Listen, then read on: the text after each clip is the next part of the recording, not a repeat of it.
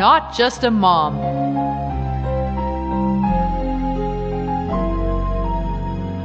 A woman named Emily renewing her driver's license at the county clerk's office was asked by the woman recorder to state her occupation.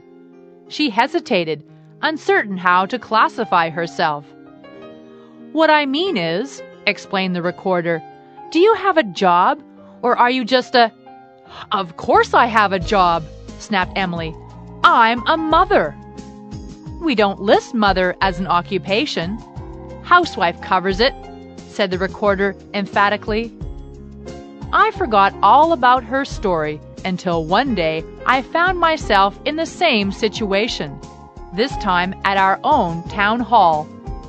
The clerk was obviously a career woman, poised, efficient, and possessed of a high sounding title like official interrogator or town registrar. What is your occupation? she probed. What made me say it, I do not know. The word simply popped out. I'm a research associate in the field of child development and human relations. The clerk paused, ballpoint pen frozen in midair, and looked up as though she had not heard right. I repeated the title slowly, emphasizing the most significant words. Then I stared with wonder as my pronouncement was written in bold black ink on the official questionnaire. Might I ask, said the clerk with new interest, just what do you do in your field? Coolly, without any trace of fluster my voice, I heard myself reply, I have a continuing program of research. What mother doesn't? In the laboratory and in the field. Normally, I would have said indoors and out. I'm working for my master's, the whole darn family, and already have four credits, all daughters. Of course, the job is one of the most demanding in the humanities. Any mother care to disagree? And I often work 14 hours a day.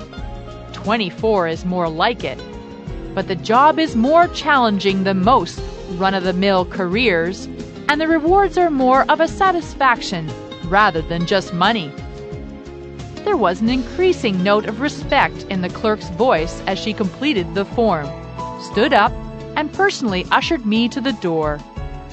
As I drove into our driveway, buoyed up by my glamorous new career, I was greeted by my lab assistants, age 13, 7, and 3.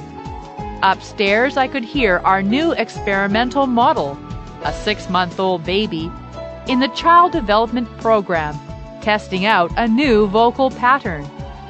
I felt triumphant.